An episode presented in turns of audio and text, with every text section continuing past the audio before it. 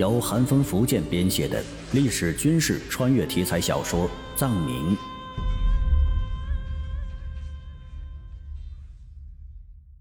听友你好，我是北海听云，咱们书接上回，萧天剑总算是明白了，这范灵儿为何不走了。范灵儿自小应该是在范家娇生惯养惯了，对外面的事情根本就不怎么了解。以她的命运。本该是长到十七八岁之后，父母给他谋一个门当户对的大户人家的公子，把他给嫁出去，就算是为他做完了一切了。但是眼下他的所有亲人却都没有了，让他根本没有地方可去。离开这里，到底会有什么命运等待着他和那两个孩子？他肯定是想不出来。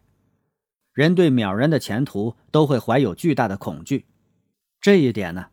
他自己在出道这个时代的一段时间里，也有过同样的体会。对于范灵儿的话，他还是相信的。他看得出，这个范灵儿其实是一个性格很柔弱的女孩子，而且求生欲望也很强烈。为了活下去，她宁肯逆来顺受，甘愿留在他这样一个强盗头子身边，而不敢另有什么图谋。而且他的话说得很清楚，他还有两个侄子侄女可以作为人质。证明他确实没有其他所图。萧天剑内心呢，还是有点同情这个范灵儿。这个范灵儿的柔弱，触动了他内心最深处的善良。虽然他明知道自己是范灵儿的仇人，但是还是不由自主的开始为他的未来着想。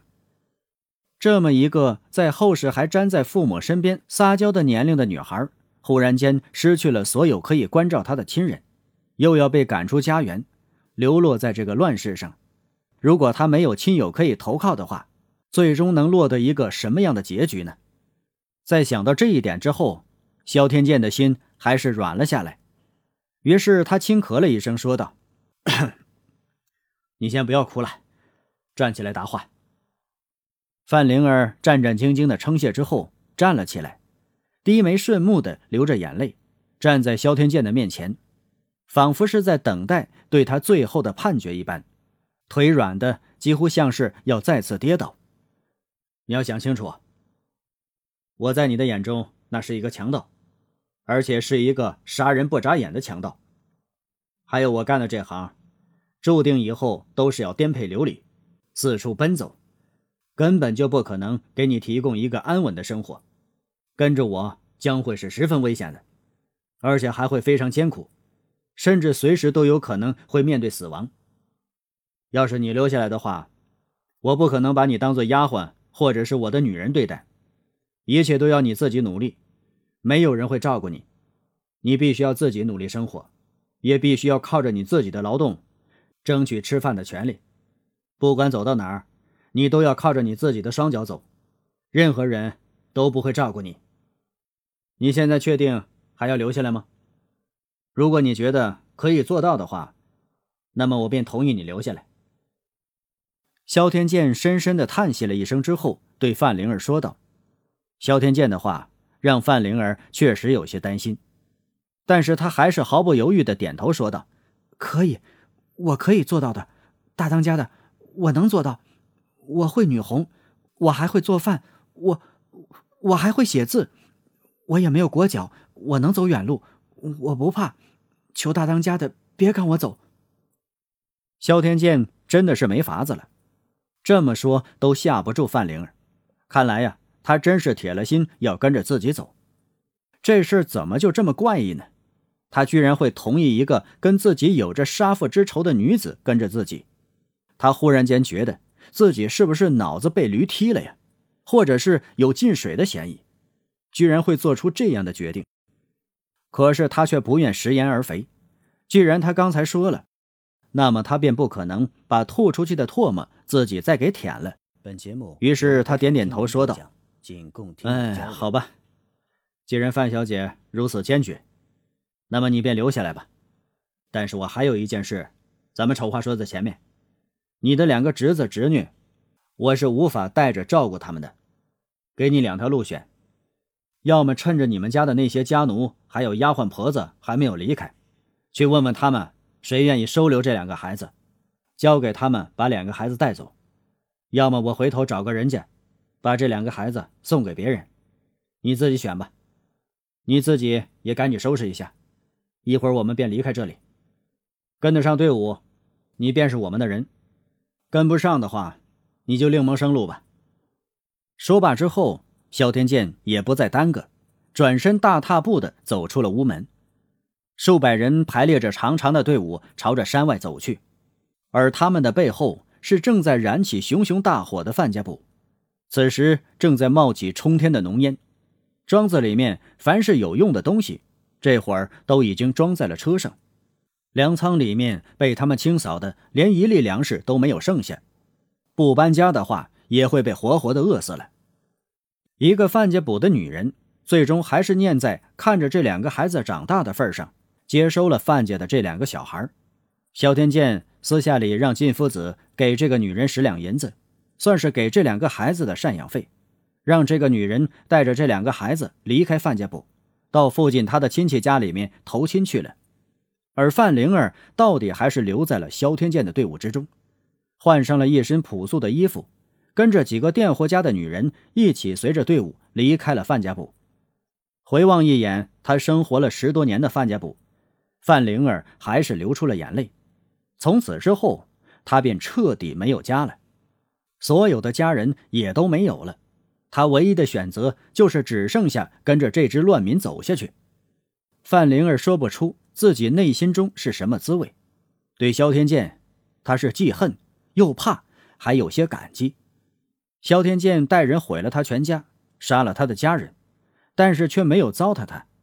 并且给他们范家还留了后人，这样的事情充满了矛盾，使他无法看懂萧天剑到底是一个什么样的人，到底自己该恨他还是该感激他。但是不管怎么样，暂时他却只能跟着萧天剑走，因为他不知道自己如果离开这支队伍的话，能在这个世上生存多久，或者是有什么样的命运在等着他。总之啊，在他看来。